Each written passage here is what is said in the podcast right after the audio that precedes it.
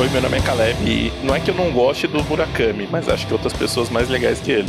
Oi, eu sou a Juliana e, poxa, que pena. Não foi dessa vez, hein, Murakami?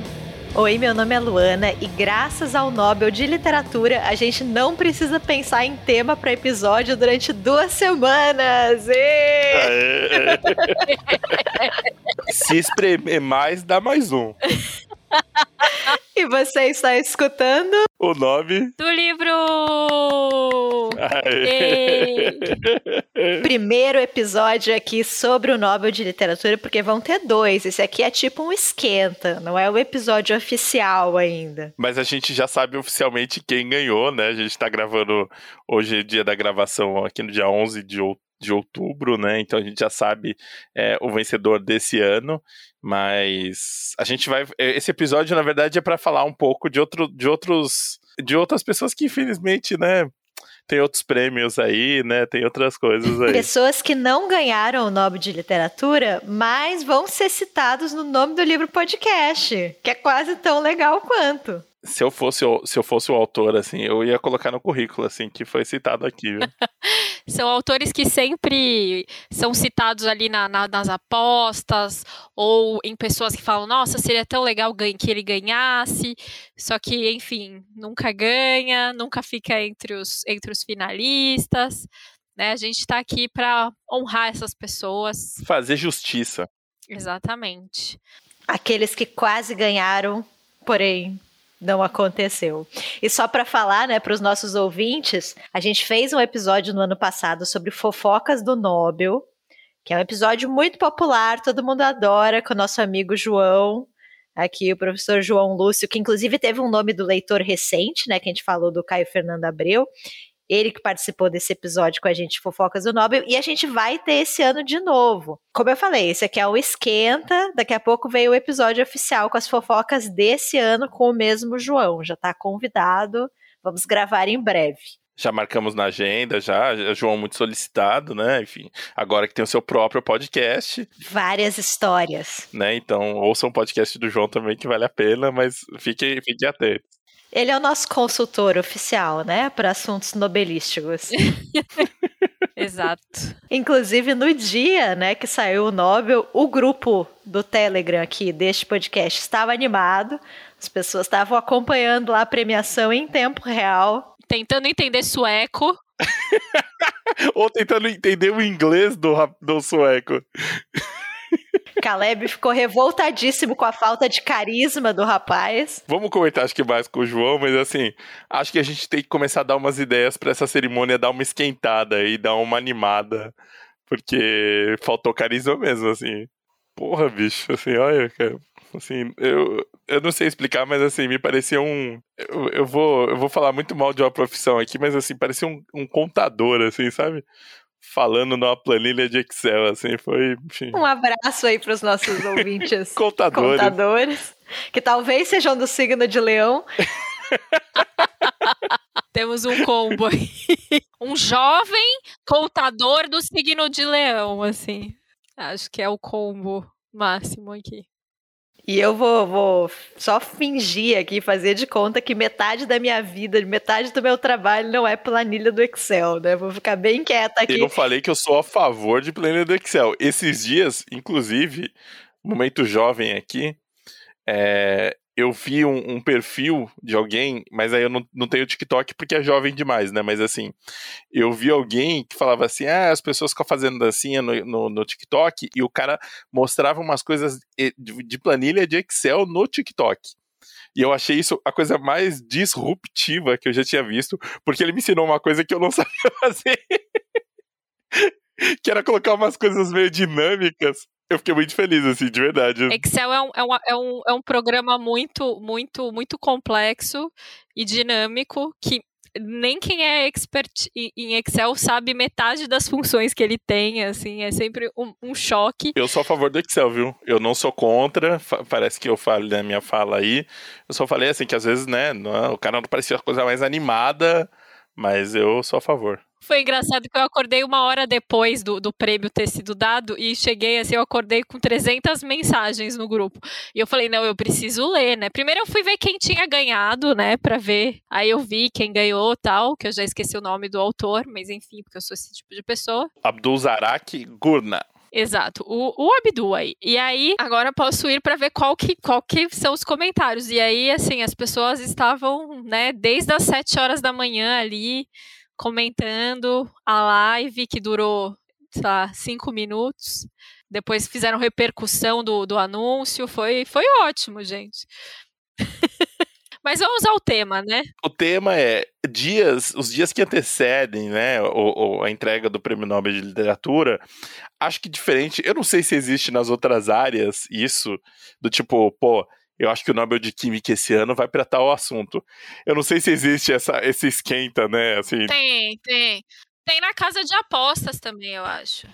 Não, mas aí você aposta qualquer coisa, né, Juliana? Assim, é, é meio, né, assim, as pessoas que apostam de verdade, né, não, não, não é o meu caso, mas assim, elas, elas realmente se interessam por apostar muito, né? Então, tipo, eu acho que. Mas assim, é só se, se cria discussão, porque assim, tipo, o Nobel da Paz a gente sabe que existe, assim, sabe? Tipo, existe uma especulação, mas é, todo ano no, na literatura existe aquela lista dos favoritos. E em primeiro lugar sempre tá o Murakami. Assim, faz, assim, faz uns 10 anos, cara. É, eu não sei o que falar para essa galera que é muito fã do Murakami e fica triste de fato quando ele não ganha, mas todo ano tem a lista das pessoas dos favoritos do Nobel de literatura, mas que não ganham. É, o, o que eu quero falar para essas pessoas é: ele é jovem, saudável, gosta de correr, vai viver muito. Então tem, tem muita chance aí pela frente. Vai acontecer ocasionalmente. E, e a, a, a, idade média do vencedor acho que é 75 anos, se eu não me engano, não é? Tipo, pois 70... é, dá tempo ainda, dá tempo. Mas enquanto isso, deixem a gente com essa piada gostosa que é todo ano ver que ele não ganhou, assim. Então o episódio de hoje é sobre o Murakami. Tá aí pronto, aí podia. Pode. Sou autoridade aqui para falar sobre Murakami. Não, é, é pronto, né? A gente, a, gente, a gente começa aqui uma série de episódios para desagradar as pessoas, né? Os fãs do Murakami que são bem, né, bem, enfim, fervorosos aí, né? Será que a gente tem um ouvinte que é contador, leonino e fã do Murakami? Cara, se tivesse, manda uma mensagem pra gente, assim, a gente por favor. Pô, de verdade, assim, é, assim eu, eu, te mando, eu, te mando, eu te mando um livro de presente, cara. Não do Murakami, mas eu te mando um livro legal de presente. Assim. Mas, ok, então a gente não vai falar sobre o Murakami, mas casos análogos ao Murakami, é isso. Pessoas Sim, que são sempre cotadas, mas nunca ganham. Até porque, assim, é, só pra gente, né, aqui na nossa brincadeira é, a gente não sabe quem, tirando o João e a Micaela, obviamente, a gente não sabe exatamente quem são os indicados, né? Os, os finalistas, né? Os finalistas, isso. A gente só vai saber daqui uns 50 anos, né? Isso. Que é quando eles abrem a lista, né? O que eu acho uma sacanagem, podia de, diminuir para 20 anos, assim, sabe? É, é, possivelmente é o exército brasileiro, né, que tá cuidando dessas listas, não é possível, aí coloca em sigilo de 50 anos. Se a gente vê que, além da lista, tem cartão de vacina, aí pronto, né? Aí que a gente. Mas quem começa? Quem quer falar sobre um autor que quase ganhou, porém não aconteceu? Ju, você quer começar? Vou começar então. Eu vou começar com um que, na verdade, ela nunca entrou, acho que, na, nas casas de apostas mas tem acho que uns cinco anos que a Academia Brasileira de Letras, porque o Nobel, acho que a gente explica isso num dos primeiros episódios lá do podcast, né, quando a gente falou sobre o, o, a polêmica do Nobel, né, o ano que não teve prêmio Nobel, é, que algumas, algumas instituições de, de, literatura, enfim, governamentais, elas indicam os autores dos seus países para a academia. E há uns cinco anos, mais ou menos, o Brasil, né, a Academia Brasileira das Letras, é, anunciou que tinha indicado a Lígia Fagundes Telles. E desde então, essa campanha pelo Nobel da Lígia Fagundes Telles, né, acontece todo ano, todo ano tem um burburinho, né, nacional no caso, tipo, ai gente, será que esse ano a Lígia leva? Enfim, a gente vai falar um pouco mais sobre isso. A Lígia Fagundes Telles, ela é uma das maiores contistas nacionais, mas também romancista, ensaísta, cronista, né? Ela escreveu em diversos é, jornais e revistas na época, é, na juventude dela, que eu quero dizer. Ela é de São Paulo, né? Ela nasceu no dia 19 de abril de 1923, ou seja, ela tem 98 anos. Ela é formada em direito e começou a escrever mais ou menos ela tinha, deixa eu fazer essa conta aqui de cabeça, gente. O primeiro livro, o primeiro romance dela, ela tinha 30 anos, que é o Ciranda de Pedra. Antes disso, ela já tinha escrito alguns contos na época da faculdade de direito, por ali. Foi o momento que ela começa a fazer amizade com autores e circular nesse meio aqui em São Paulo, principalmente. Mas o primeiro romance dela mesma, ela já tinha 30 anos e é considerado, inclusive pelos críticos, né, o Ciranda de Pedras, como Ciranda de Pedra, desculpa, sem o plural, como realmente o marco literário da autora, assim, de de maturidade e de, de uma carreira mais estruturada. A partir de então, ela publica mais alguns outros romances, como Verão no Aquário, que é o Verão do Aquário, que é um romance também que eu gosto muito, que é de 63. Ela escreve uma série de contos. O seu livro de contos mais famoso é de 70, dos anos 70, era 1970, que é o Antes do Baile Verde. Outro romance muito importante dela é o As Meninas, que é de 1973. Você tem o Seminário de Ratos, de 77, A Estrutura da Bolha de Sabão, que é outro de contos, que é de 91. Ou seja, a, assim, até o fim dos, dos anos 90, começo. Não, vai. Vamos falar, vai até, até os anos 2000, ela teve uma, uma obra muito longa, assim, ela sempre publicava muita coisa. Como eu disse, ela tem 98 anos, ela foi parando aos poucos de publicar, né? Acho que um pouco pela idade. Ela começou também a revisar algumas coisas que ela tinha escrito quando a Companhia das Letras, lá pelos anos de 2010, começa a republicar a obra dela. Algumas coisas ela revisa antes de, de republicar, ela reorganiza. Então, assim, não é que ela parou totalmente de escrever, mas ela parou aos poucos de publicar coisas inéditas, né? Ela é uma autora muito reconhecida, né, em língua portuguesa. Ela é membro da Academia Brasileira de Letras. Ela ocupa aqui a cadeira número 16 desde outubro de 1985 em 2005, ela ganhou o, o talvez o, o, prêmio mais importante da língua portuguesa, que é o Prêmio Camões, pelo conjunto da obra dela.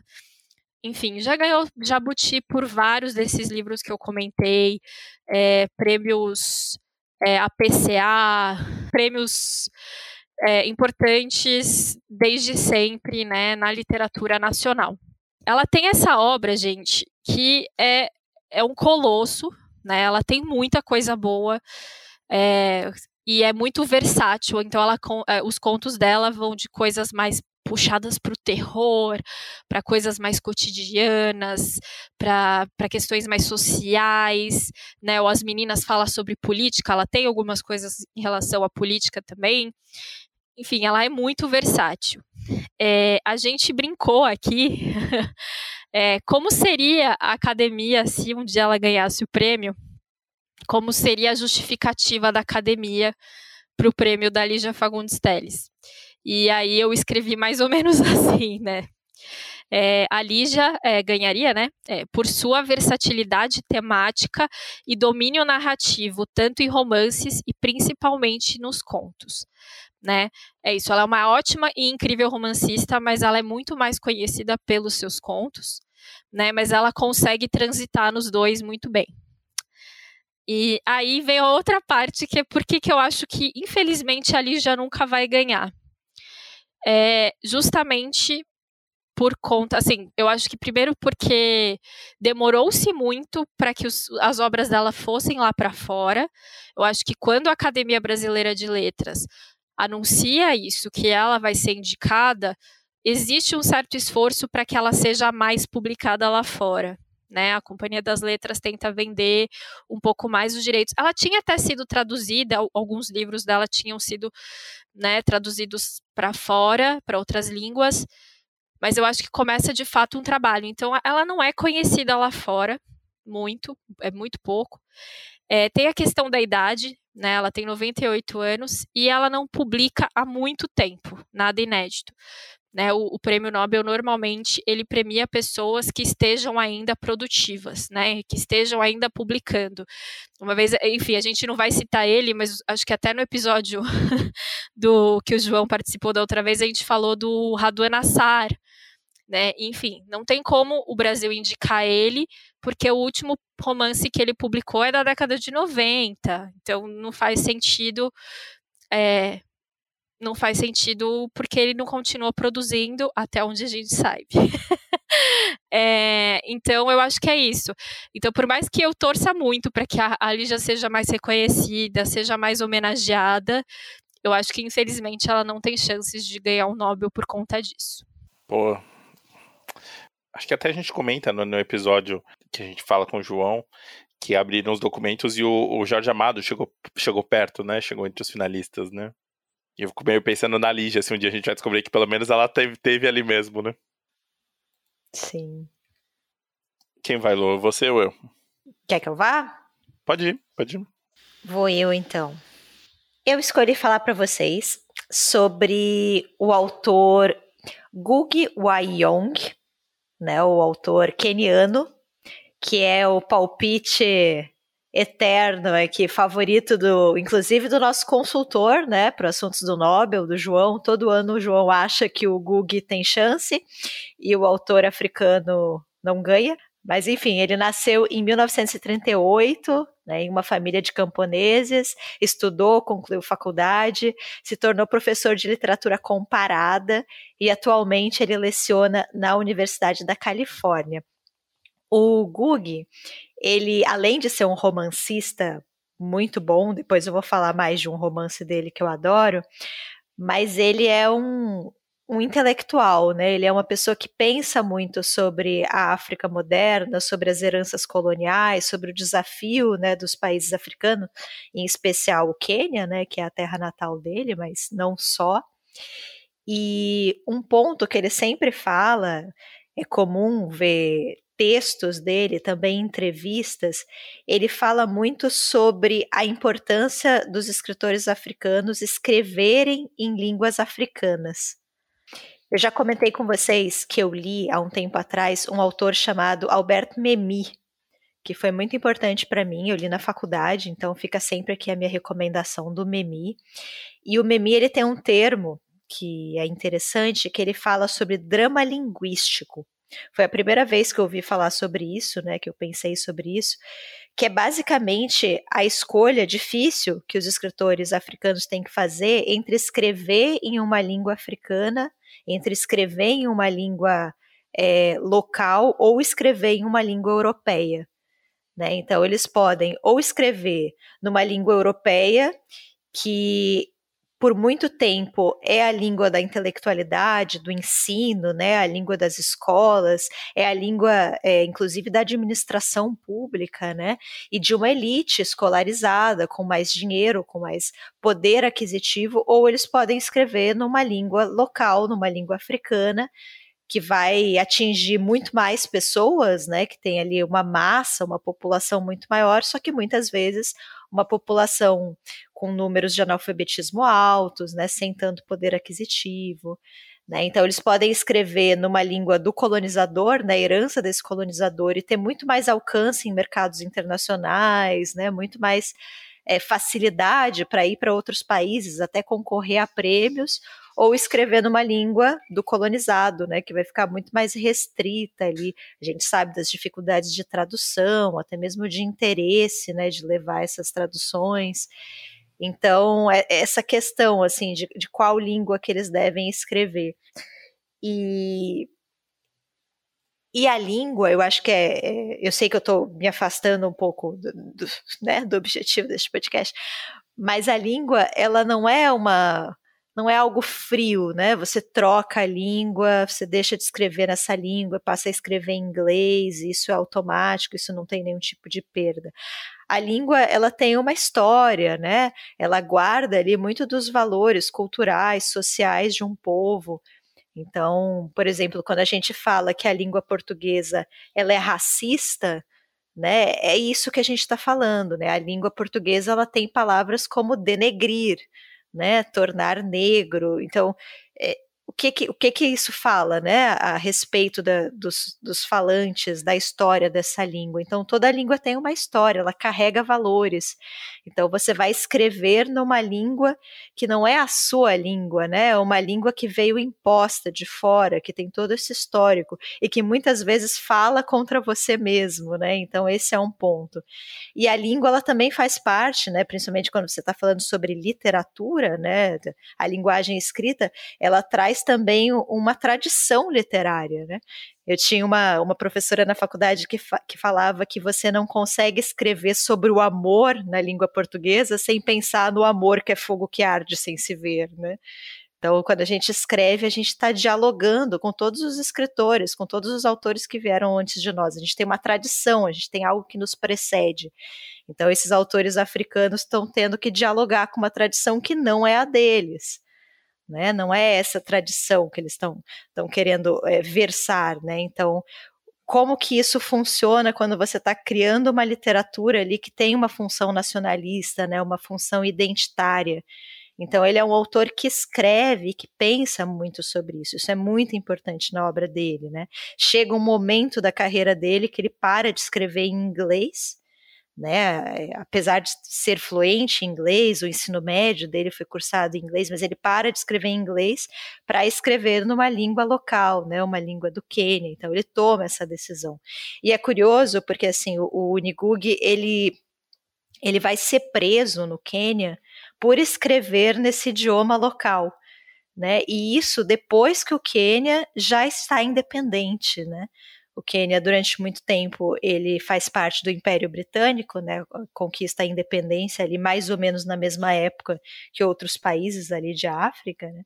E ele vai ser preso depois disso, porque escrever em uma língua africana ainda tem um peso, né? Ele, de certa forma, desfaz um, uma ideia de que você tem que escrever nessas línguas ocidentais para modernizar o país, para vender uma determinada imagem. Então, é, é, é, são essas as contradições né, com as quais ele tem que lidar. E, e, eu acho ele uma figura muito muito imponente, assim, ele é uma pessoa que fala bem, que se posiciona, é incrível ver as entrevistas no Nigug, eu acho que é uma figura muito interessante, assim, eu vi uma, uma reportagem uma vez com ele no, no El País, que o, o jornalista ficava como assim ele teve todos esses problemas né com, com o governo já da, do Quênia independente né ele é uma pessoa que escreve sobre o processo de independência e a luta é, e o poder dessas populações né que vão lutar pela independência e aí depois vem a independência e de certa forma ele vai se tornar crítico a esses governos né pós independência e aí o jornalista ficava o tempo todo: ah, então para você a independência foi uma decepção, né? Você acha então, você ficou decepcionado? E ele fala: não, imagina, a independência foi a melhor coisa que aconteceu. Nada é pior do que você ser uma colônia, né? Isso, essa pergunta praticamente nem faz sentido, né? Todo país tem as suas contradições, essas são as nossas.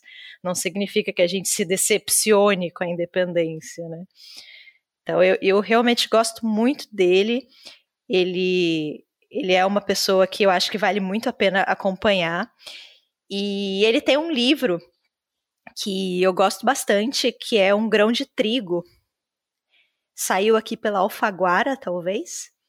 E é um livro que eu recomendo muito para vocês. Eu li por indicação do João, estamos falando muito do João aqui, mas o João que me indicou. Esse livro ele conta a história do, do Mugo, que é um homem que teve preso por participar dessa luta pela independência do Quênia, né? O, o livro, a história do livro se passa em 1963, que é o ano da independência do Quênia, e o autor ele vai misturando, vai misturando figuras históricas com personagens fictícios para falar sobre esse momento histórico, né, esse ponto de ruptura na história do país. E eu achei esse livro sensacional, assim, eu acho que eu ainda não tinha falado dele aqui no podcast. Primeiro, por essa oportunidade da gente saber mais sobre a história do Quênia, então é uma história que eu absolutamente não sabia nada. E apesar da história se passar no ano da, da, independência, vão sendo citados fatos passados, né? Eles citam, por exemplo, a existência de campos de concentração no Quênia, a obrigatoriedade da população negra em trabalhar em propriedades dos brancos, né, dos colonizadores. Então é um livro que fala muito sobre relações sociais na colônia, entre colonizadores e colonizados, muito sobre racismo. Eu acho que só isso aí já valeria a leitura mas tem algo mais, assim, eu adoro a forma como o, Gui, o Ngug escreve, eu adoro a forma como ele constrói personagens, às vezes ele só menciona um nome, assim, escreve duas linhas sobre esse personagem, mas já é o suficiente para despertar o interesse, ele escreve com muita cor, assim, eu realmente adoro as descrições de personagens, e o próprio protagonista, né, o Mugo, é um baita personagem, ele é visto como herói pelos quenianos, ele lutou, né, ao lado de uma figura quase lendária, um herói ali da independência, mas ao mesmo tempo ele tem algo de muito sombrio assim dentro dele, ele tem as suas tristezas, né? Então, ele parece muito apático no começo, quase desinteressante perto dos outros, mas ele é um baita personagem assim. E o livro fala muito sobre como a gente projeta no outro as nossas próprias expectativas sabe? As pessoas precisam de um herói, decidem que ele é esse herói, mesmo que ele não seja, mesmo que o mundo seja muito mais complexo do que isso, né? Uma binaridade de heróis e vilões. Então, na verdade, o Nigug ele está rejeitando essa ideia de um herói para marcar que a luta é sempre do povo, né? A luta, na verdade, é do povo queniano. Então, enfim, eu indico muito esse livro. Tem outros do autor que foram publicados aqui no Brasil, mas eu só queria destacar isso, assim, que esse livro, especificamente Um Grão de Trigo, o Nigug ainda escreve em inglês, né? E mesmo assim, o romance, que é de 1967, é publicado no Brasil em 2015. Então é um grande período, né, entre o lançamento e a publicação aqui no Brasil. É, eu sei que não dá para publicar todos os autores do mundo aqui, mas ele é uma figura muito importante, né? Eu acho que realmente demora bastante para chegar aqui até nós. E queria recomendar aqui para vocês, então, esse rapaz que eu provavelmente pronunciei errado durante todo esse tempo, mas eu fiz o meu melhor, gente. Eu acho que é Gugi Wa Yong, autor keniano, autor de Um Grão de Trigo. E e ele está sempre muito cotado aqui. Na nossa brincadeira, né, da, da frase aqui, eu escrevi por compreender a literatura como força política e identitária e por espelhar realidades que recusam simplificações. E eu acho que ele não ganha porque o, o, o, rapaz da Tanzânia ganhou esse ano. Então eu acho que ia ser muito disruptivo, já que o Caleb usou essa palavra antes, para a academia sueca dar um, dar um prêmio assim para o mesmo continente, continente africano, muito pertinho. Assim, eu acho que se o do, do nigeriano lá foi de 86 até hoje, nossa, talvez demore um pouquinho aí para o próximo. Tomara que não, mas eu acho que, que vai demorar agora. É isso. A academia não é, não é conhecida, né, tirando os últimos, sei lá, 10 anos, ela não é exatamente conhecida por ser muito para frentex. Eu vou falar de uma autora que esse ano, mais especificamente esse ano de 2021, estava entre as principais, né? Acho que junto com o Enguji também, acho que estava entre os principais, acho que um pouco abaixo, um pouco acima, que é uma escritora francesa chamada Annie Ernaux. É, a Annie Ernaux, ela nasceu em 1940, né? Nascida Anne Duchesne, é, escritora, professora, né, francesa. É, ela, eu li dois livros dela esse, esse ano até, inclusive, é, por motivos né, de, de trabalho e clube de leitura. E a Anne Ernaux é uma escritora, né, que, que começa a publicar, né, nos anos 70, né, em 74 especificamente.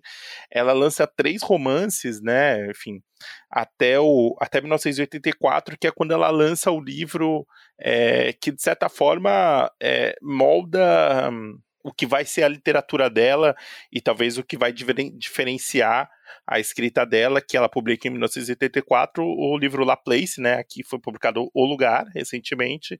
É, lá fora ganha o prêmio é, Renador, né? Enfim, é, é aclamado, enfim, a, esse livro especificamente foi sucesso de crítica e público na França, é, vendeu mais de 9, 940 mil exemplares, né, então é um, um best-seller, né, é, e, e o, o, porquê que o Dani Eno, né, por que, que ela está nessa lista, né, é, porque eu, pelo menos quando eu li o lugar, assim, tem um, um estilo muito diferente das coisas que eu estava acostumado a ler, mesmo quando a gente fala de, de, de autoficção, né? Porque os livros dela, de certa forma, é, tem essa coisa da, da, da autobiografia, né? Da autoficção. É, só que ela usa um estilo é, muito. Eu, eu acho. É, a autoficção acho que já é uma questão presente na nossa literatura hoje, até com a publicação de, de outros autores, né, como é, o Eduardo Louis, né, também que foi publicado aqui pela, pela Tusquets, né, é, o Didier Eribon, que saiu pela, pela, pela Inê e a, e a, e a Ani pela, pela Fósforo, é, são estilos semelhantes. Os dois, na verdade, têm uma relação muito próxima com, com o livro da Ani, principalmente esse O Lugar, porque tem essa, essa forma meio. É, ele tem esse estilo. É, eu fico com a impressão de que ela. ela ela parece estar tá catalogando, sabe, tipo as coisas. Ela parece que ela está contando de uma forma que aparentemente menos rebuscada, tentando quase ser uma coisa informativa, pelo menos nesse especificamente no lugar, é, que ela está falando do pai dela, né? O pai dela, a Anne, nasce nos anos 40, então é, é uma geração que pegou um pouco da guerra, os pais principalmente, e o pai é essa pessoa simples, que tinha um armazém numa cidade muito pequena na França, né, onde ela nasceu, é, e ela tem essa, ela começa a estudar, consegue é, prestar concurso para ser professora na França e é, é um cargo que, que, que, que dá destaque para ela, não só financeiramente, mas até mesmo de status, né?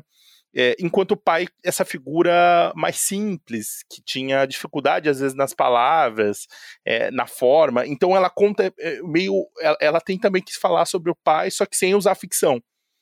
É, a ideia dela é que essa uma vida é, na necessidade não pode ser contada com ficção, ela precisa ser contada da forma mais próxima. Então ele comia desse jeito, ele fazia isso, ele tinha aquilo. E por mais que isso pareça meio banal, assim, eu fiquei, eu fiquei muito mexido com, com essa forma, porque é, de alguma maneira acho que, acho que tem essa questão da, da, da, literatura de, de levar a gente, de fazer esses, esses relatos, essas relações.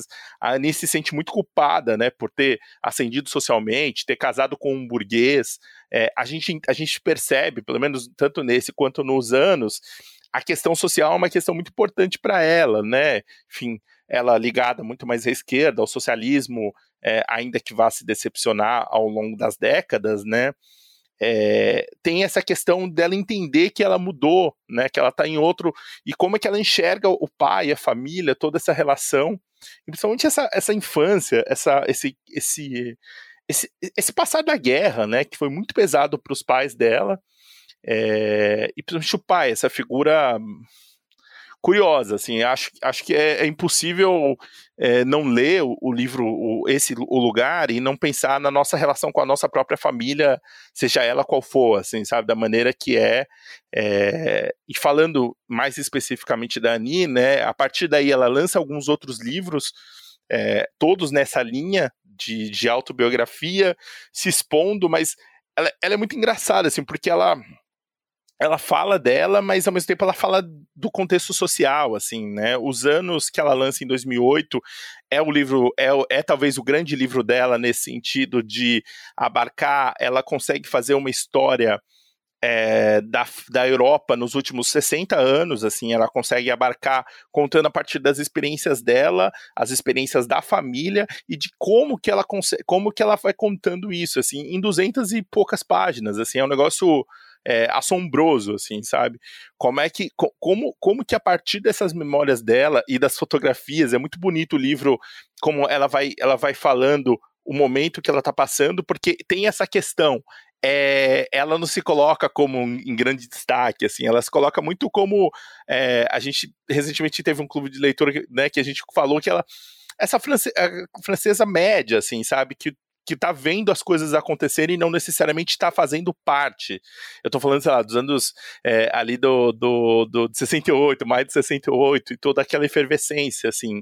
Então, Os Anos é o grande livro dela, é o, é o livro que talvez ela consegue condensar a forma dela contar a história, fazendo essa autobiografia impessoal é, é, difícil falar isso porque ela tá falando dela, ela tá falando da foto, ela tá falando dos encontros de família, ela tá falando das mudanças que aconteceram na vida dela, tá falando do casamento, do filho, da namorada do filho e todas essas outras coisas, mas ao mesmo tempo a gente tá vendo a história da, da, da Europa, é, um, um, panorama do, do, do, da, da, do cenário político francês é, de uma forma que eu não tinha visto. E, e é muito curioso, assim, a gente entra, tem essa questão da, da, da literatura, da universalidade da literatura, porque algumas coisas que a gente vê lá a gente está refletindo agora, né, dessa, dessa ideia cíclica, mas o, Os Anos é um livro extraordinário, assim, é um livro é, muito impressionante, assim, acho que é, eu, eu fiquei de boca aberta, assim, porque é um livro que para mim ele fluiu bem. Outras pessoas falaram, pô, eu achei muito truncado porque tem muita coisa e, e tudo mais, mas para mim fluiu bem. Mas muito por conta disso, assim, desse estilo é muito peculiar, assim, eu, eu não, não, sei explicar muito, assim, não estou falando que, nossa, é o, é o, mais inovador, mas a forma como ela consegue casar tudo é, é muito cativante, assim, é muito é, instigante, assim. Eu confesso que eu, é um livro que você lê e você quer continuar lendo, você quer conversar com as pessoas. É, eu, enfim, eu recomendo demais qualquer um dos dois livros da Ania, assim. É, na França, publicada pela Gallimard, enfim, tem todo o destaque. Uh, esse ano é, capa de revistas importantes, é, super, na verdade, relacionado à esquerda, né? Acho que tem um pouco dessa decepção ainda nos anos com a esquerda é, nos últimos tempos, mas até 2008, vamos dizer assim, é, uma figura muito importante, muito ativa, né? Hoje está com 80 anos. É, 81, né? Acho que vai fazer 81 anos. Acaba, acaba que esse ano acho que sub, subiu muito nas apostas acho que, enfim, pode ser um nome. É, assim, um, um nome mesmo para ser considerado muito por conta dessa, dessas mudanças, né, pela essa forma de contar, essa influência que teve em outros autores e a partir desses outros autores, dos dobramentos que a gente vê até em autores aqui no Brasil, né, no caso eu tô falando do, do, dos dois, né, que eu citei já, né, do Eribon e do, do, do Eduardo Louis, é, enfim, eu gosto, gostei demais, assim, foi uma experiência, acho que nada é, os Anos foi o melhor livro que eu li esse ano, assim, foi... É, eu já tinha gostado muito do lugar, mas Os Anos foi um negócio que mexeu muito comigo, e, e aqui na nossa na nossa é, entrega, né, a ganhou o Nobel de Literatura em 2021, né, e aí a Academia Sueca escreveu assim, por sua impressionante capacidade narrativa, utilizando como recurso a autoficção como ponto de partida para entendermos a história social do pós-guerra. Essa explicação. É, agora, porque eu acho que ela não vai ganhar, Boa pergunta, eu não sei porque eu, acho que, eu, eu, não acho que ela pode não ganhar. Acho que recentemente a gente teve um francês, mais ou menos, que também usava memórias para contar um pouco das histórias dele, que foi o Patrick Modiano acho, acho que de alguma forma os dois dialogam em um, é, em, um, em, um, em, um, em uma sensação parecida desse pós-guerra. Né? Acho que tem essa relação da memória e autoficção como duas faces de uma mesma moeda, é, apesar da França, né? Ser o grande vencedor aí dos Nobel de Literatura, ter, ter um monte aí enfileirado, ter gente que recusou, como o Sartre. É, eu acho que a academia está com um pouco de vergonha de, de dar prêmios seguidos para os franceses, né? O, o, o, Patrick Modiano foi em 2014. Acho que eles não estão mais como antigamente permeando no sim ano também o, o, os autores europeus do mesmo jeito. Então, acho que é por isso que ela não ganha agora, mas até 2023 aí basta estar tá viva para ganhar, viu? Essa vai ganhar, Caleb. Só uma questão de tempo, eu acho. Fica viva, Ani. Cara, eu li os anos. Eu, a gente até ficou tipo, Ju, você que vai falar da Nino ou Caleb, sabe? Porque, tipo, eu também É, eu acho que o Caleb comentou nessa questão da, da história. Eu acho que eu, em muito tempo eu não lia algo que me, me cativou tanto, assim. Da forma como ela narra, é, eu só li os anos, né? Eu não li ainda o lugar. É, eu acho um, um, livro muito completo, assim. Ele, ele é emocional, ele tem para quem gosta de história, né, da história da Europa, mais especificamente, mas gosta de história social e tudo mais, vai gostar muito. E, e tem, e tem essa, essa questão da ficção, assim, a forma como ela consegue como, é que, como ela consegue engembrar, é, é, ajambrar tudo isso, sabe? De, de, de, costurar tudo isso.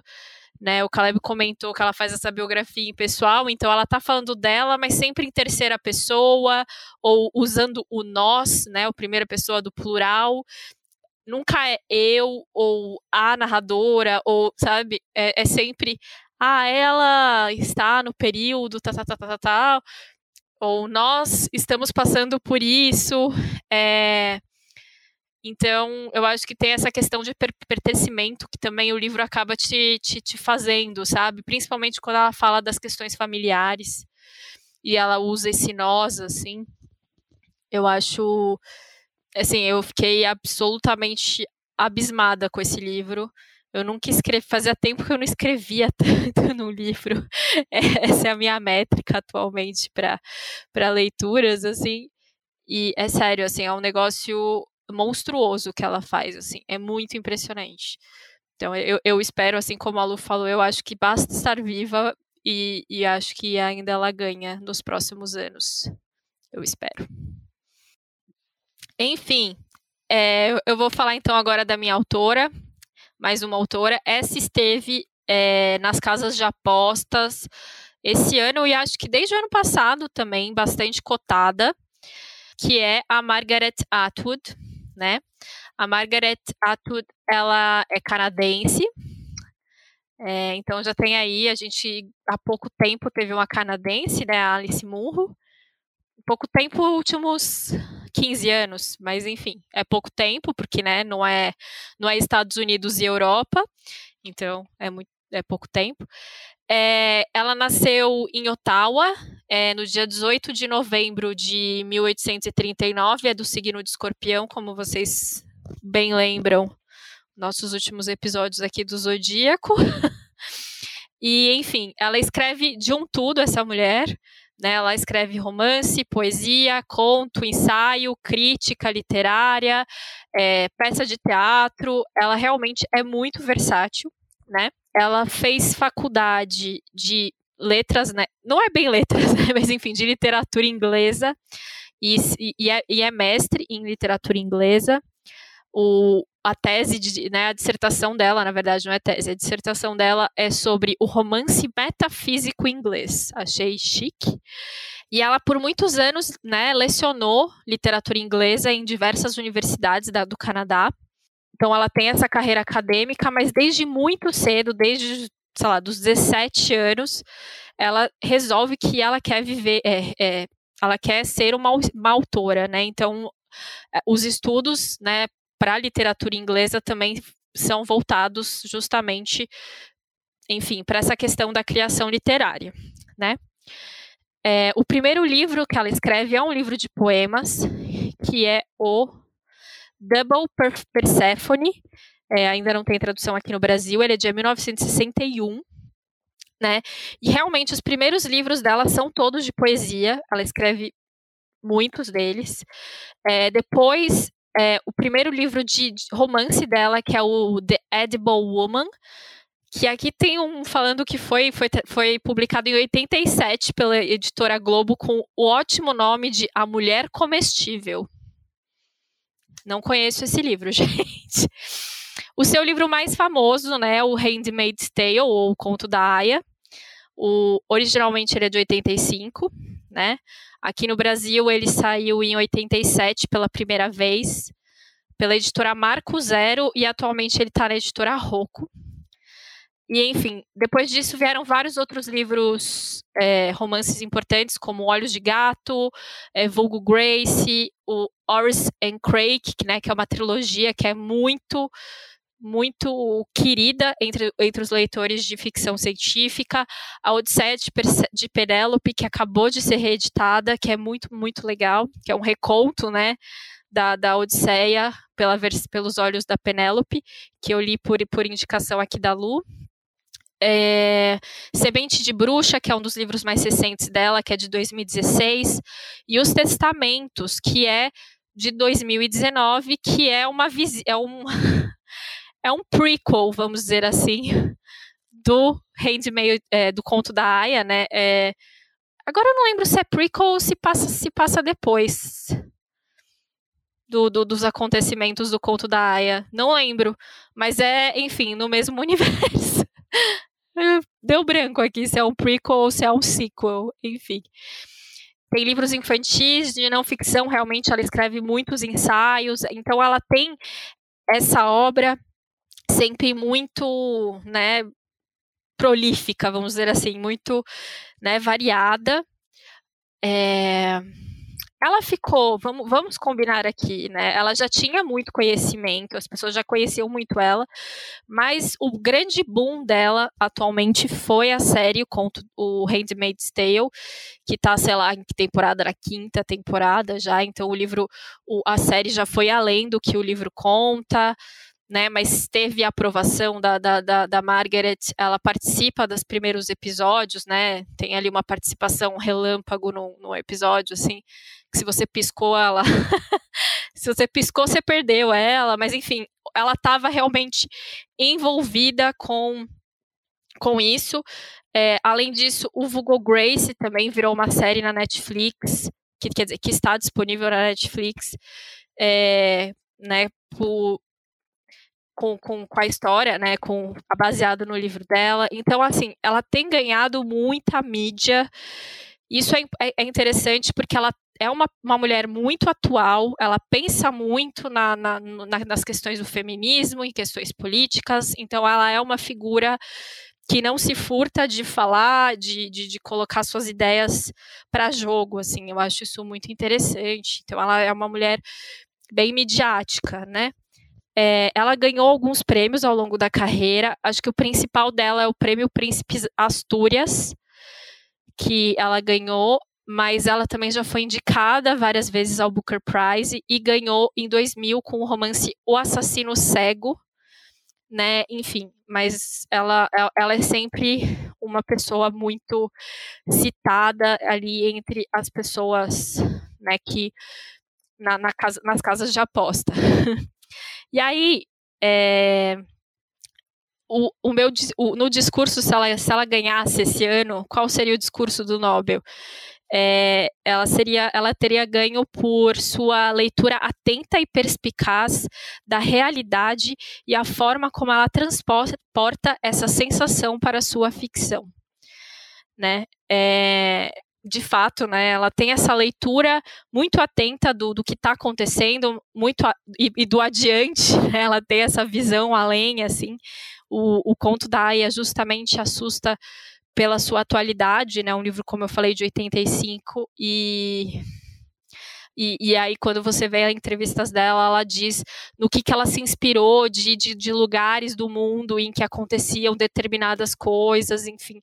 Então, ela tem realmente essa leitura muito atenta do que está acontecendo. E por que, que eu acho que ela não ganha? Eu acho que, infelizmente, assim, essa eu acho que não é que nos próximos anos ganha, eu acho que ela não ganha mesmo. Primeiro, como eu disse, ela é uma, uma pessoa muito midiática e o Nobel ele ele gosta de ser underground, né? É muito difícil ele, ele dar para pessoas muito midiáticas. É, underground bem entre aspas, né, gente? Vamos combinar. É, tem uns anos aí que a gente. Bob Dylan. Ah, é que o Bob Dylan anda meio, né? O Bob Dylan tem essa pose cool, né? Então, mas enfim, eles gostam dessa coisa mais mais low, é, low, profile, vamos dizer assim. Acho que por isso que o, o, Bob Dylan entra, não, não underground, mas low profile.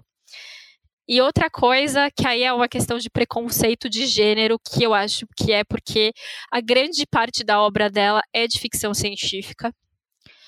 E, enfim, né, eu imagino que as pessoas literatas também ainda torçam o nariz para esse gênero literário É, enfim, isso é uma pena, obviamente. É, mas eu tenho essa impressão. Então, eu acho que, infelizmente, a Margaret Atwood não ganhou o Nobel. Eu espero que ela ganhe muitas outras homenagens ao longo da vida. Né? Ela é uma mulher incrível e acho que merece mais prêmios e mais reconhecimento, mas, infelizmente, o Nobel acho muito, muito difícil. Olha, queria falar duas coisas aqui. A primeira é conto da Aya é sensacional. Eu sei que alguns livros às vezes ficam é, muito famosos, né? Aí as pessoas que não gostam do hype evitam ler. Ah, não gosto de ler livro que está hypado, bobagem. Vão ler o conto da Aya que é maravilhoso. E a segunda coisa que eu queria falar é que o João, de novo sendo citado, que é bingo, hein? Cada vez que a gente fala, cada vez que a gente fala João, vocês têm que tomar um gole de cachaça. Ele me contou que a Doris Lessing vencedora né, do, do Nobel, uma pessoa respeitável, né, uma pessoa. Se bem que eu li aqueles avós dela e estou chocada até agora, não sei mais se ela é uma velhinha respeitável, mas enfim, a Doris Lessing, ela tem distopias publicadas. Né? O João me contou aqui, eu não sabia, são da década de 70 é, com o universo expandido, uma coisa de distopia clássica aqui, com capas maravilhosas publicadas no Brasil, porque eu acho que isso deve ser demérito também. As pessoas devem olhar as capas daqui do Brasil e, se forem muito feias, também o autor perde pontos no Nobel. Então, se a Doris Lessing ganhou, por que não a Margaret Atwood? Só estou jogando aí para o universo. É, não, eu, eu, esqueci desse fato, Lu, mas eu, uma vez eu tava, eu vi bastante coisa sobre isso, porque é, esses livros, acho que é, são cinco livros, é uma série de cinco livros, e ela gosta muito desses, dessa, dessa como que chama?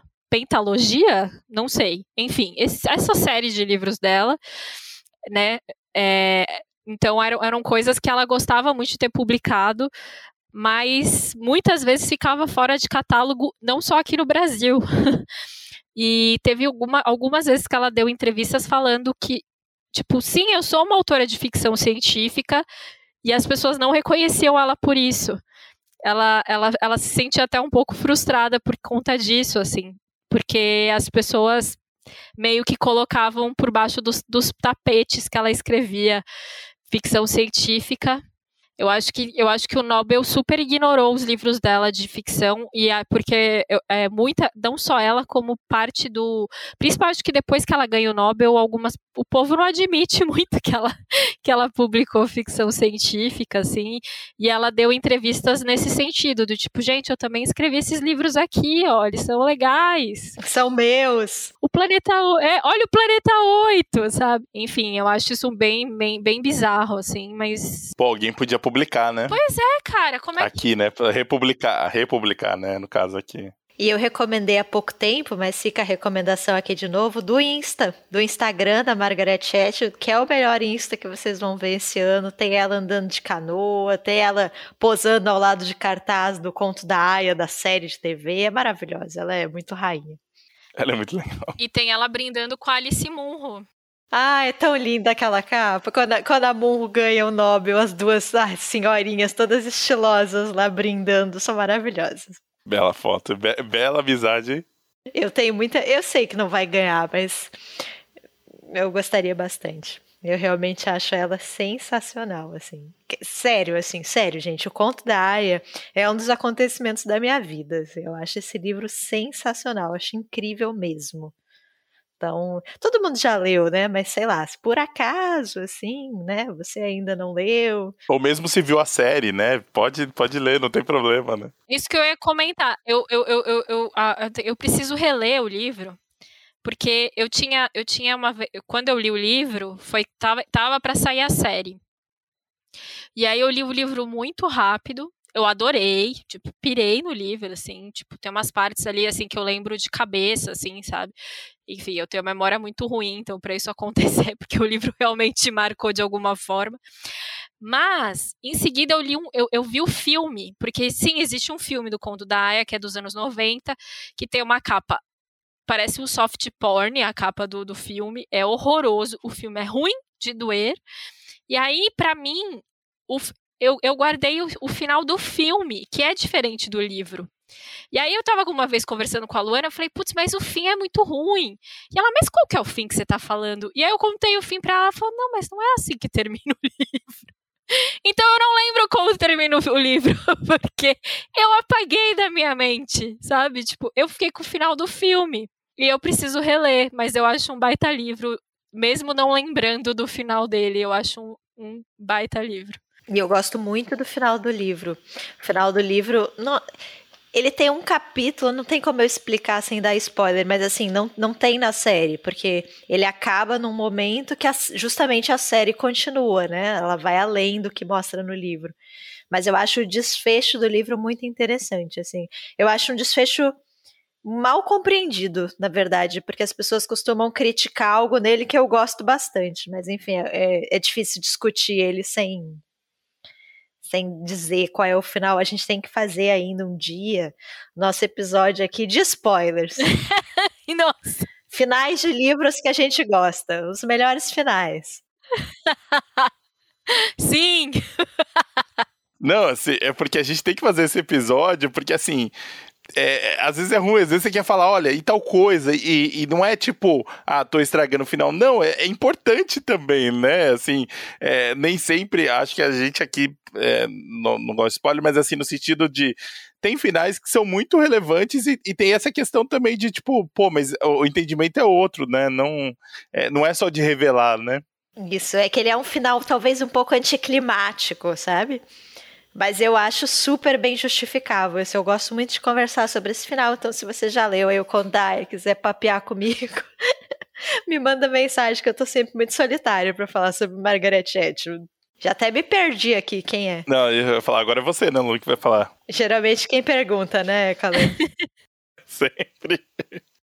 Bom, eu escolhi falar, na verdade, este, assim, este episódio é uma grande desculpa para eu finalmente poder falar sobre o Ismail Kadaré, né, que é o autor que eu amo. Ele, ultimamente, ele não está muito cotado, né? Vamos ser sinceros, que ele já esteve mais, já esteve mais em alta, mas ainda assim, né, ele ainda é um nome constante aí nas apostas.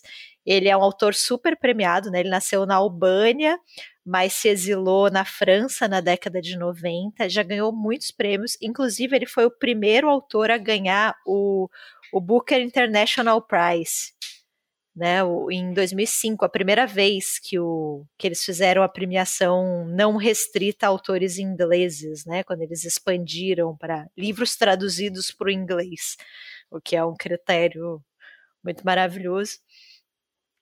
O Kadaré, ele nasceu no dia 28 de janeiro de 1936 e, e ele é um autor que eu gosto muito porque, assim, ele escreve durante toda a vida dele, né, durante toda a carreira literária dele na Albânia, num regime extremamente fechado, né, um regime ditatorial comunista, e, e dos piores, assim, o, o, regime que é comparado ao stalinismo na Rússia. Né, um, um, um, regime em que os autores não tinham absolutamente nenhuma liberdade né, de oposição, de crítica ao regime. E eu gosto muito do Cadarré porque ele consegue, ele tem uma produção longa, né? Ele escreve muitos livros de críticas, né? dentro da Albânia. Ele é um cara que vai ser publicado na Albânia. Então eu acho sensacional como ele consegue de alguma forma burlar né, a censura, toda a perseguição dele dentro do próprio país. Ele só vai se exilar na década de 90, então antes disso ele tem uma carreira muito longa ali dentro. E para isso ele usa é, subterfúgios que eu acho muito interessante. Assim, ele vai escrever sobre história antiga, né, algum dos meus livros favoritos dele, ele está falando sobre o Império Turco Otomano, ele dá assim um ar de romance histórico aos livros dele, né, que é para parecer que ele não está fazendo uma crítica ao, ao regime atual, né, ao momento atual do país. Então ele faz isso, ele cria muitos livros que têm estruturas mais fabulares. Tem muitos críticos que comparam ele com Kafka também, porque ele faz algumas histórias que vão falar aí sobre um certo absurdo, né, estruturas burocráticas absurdas. Né, ele vai para, ele usa algumas algumas formas, né, de criar metáforas. Então sempre isso, né, sem bater de frente com o regime, mas a crítica tá ali, sabe? E a crítica dele eu acho muito forte. Ele é um autor que ele se posiciona acima de tudo contra o totalitarismo, contra a guerra. Então eu acho isso muito impressionante na literatura do Cadarré. Eu estou fazendo todo este preâmbulo aqui para falar para vocês sobre o meu livro favorito da vida e o meu livro favorito do Cadarré, que é o Tambores da Chuva, que é um livro que muitas vezes eu já quis falar aqui no podcast, né? Já quis recomendar, mas que eu sempre evito, porque é uma edição esgotadíssima, caríssima, você não encontra ele barato. Então, eu encontrei ele três vezes na minha vida, comprei as três vezes, dei de presente para amigos, mas é uma edição difícil de achar. Mas ele tem o Abril Despedaçado, ele tem alguns outros livros que são mais simples. Mas o Tambores da Chuva, para mim, assim, é um acontecimento. Ele é um livro que foi publicado em 1970, então tá bem dentro disso, assim, auge, né, do, do regime ditatorial ali, ele tá publicando no país. E ele fala sobre a invasão de um castelo católico na Albânia pelo Império Turco Otomano, né, que foi um dos maiores impérios que já existiram, né, o Império é, muçulmano, então ele tem muito essa questão da religião, né? Quando, em que momento que a Albânia deixa de ser um país católico, essencialmente católico, para ir para o islamismo. E, e o Cadarré, ele tem uma capacidade de criar narradores que é absurda, assim. Esse romance, O Tambores da Chuva, ele tem muitos narradores. Assim, ele não cria um protagonista, um personagem principal. Ele vai passeando por diferentes personagens do que estão desse lado, né, do Império Turco-Otomano, do lado dos invasores, e ele vai narrando a história a partir desses pontos de vista. E é mágico, assim. Ele tem um cronista, ele tem o chefe, né, do, dos exércitos, ele tem o responsável pela logística, ele tem um astrólogo, que é um dos personagens mais impressionantes que eu já li. E todos eles vão narrando né, o, o conflito do seu ponto de vista e a capacidade que ele tem de individualizar essas vozes é impressionante, assim. É daquele tipo de livro que você abre aleatoriamente em qualquer página, lê uma frase e você sabe qual é o personagem que está narrando, assim. Ele é muito incrível, assim. Cada personagem tem a sua visão de mundo, né, o seu horizonte, ele consegue transcrever isso muito bem no romance. E, e todos esses personagens, né, do, do ponto de vista dos invasores, eles são muito muito egoístas de certa forma, né? Eles veem todo esse conflito como uma forma de se promover, né, de obter ganhos pessoais. Então, aí está a crítica, né, do Cadarré aos conflitos, né, a como no fim você tem pessoas ali que estão se utilizando daquela situação toda para obter ganhos próprios, né? Então, ele vai tecendo essa crítica e assim as cenas de guerra também, de mortes, elas são muito brutais. Então essa mensagem dele contra a guerra também e como nesses momentos de, de tensão coisas que jamais deveriam ser admitidas passam a ser normalizadas, né? A brutalidade, a tortura, a dor, é, o próprio assassinato. Então ele fala muito sobre isso. E aí, em contrapartida, né, ele tem, como eu falei, essa multiplicidade de vozes do ponto de vista dos invasores, e aí ele constrói uma voz do ponto de vista dos albaneses, né, que é uma voz totalmente impessoal e que fala o tempo todo de um é, a partir de um ponto de vista de um nós. Né? Então, se do lado dos invasores você tem essa individualidade ali, você tem um coletivo, né? o coletivo que fala, a resistência, as pessoas que, apesar de todas as agruras, de todo o sofrimento, eles estão resistindo, eles estão se posicionando ali contra o invasor. Então, assim, é muito emocionante, é muito bonita essa voz que ele constrói. Ele faz isso e sem pieguice, sem maniqueísmo, né, sem tornar os invasores maus e os é, que estão ali na defesa, né, os que estão defendendo o castelo como bons, é, são, é muito complexo assim o que ele faz. Eu acho um romance absurdo, eu adoro esse romance. O Cadarré me amaldiçoou com é, eu nunca mais gostar de nenhum outro autor que se mete a besta a construir múltiplas vozes, porque ele faz isso muito bem.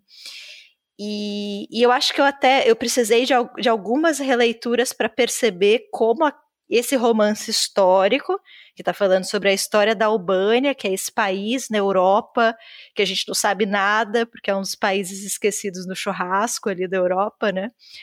Mas como esse romance histórico está falando sobre o momento atual, né? E aí, quando eu peguei essa chave, foi ressignificando todos os livros que eu li dele. Então ele tem um outro que eu adoro também, que se chama A Pirâmide, que ele fala sobre a construção da maior pirâmide do Egito.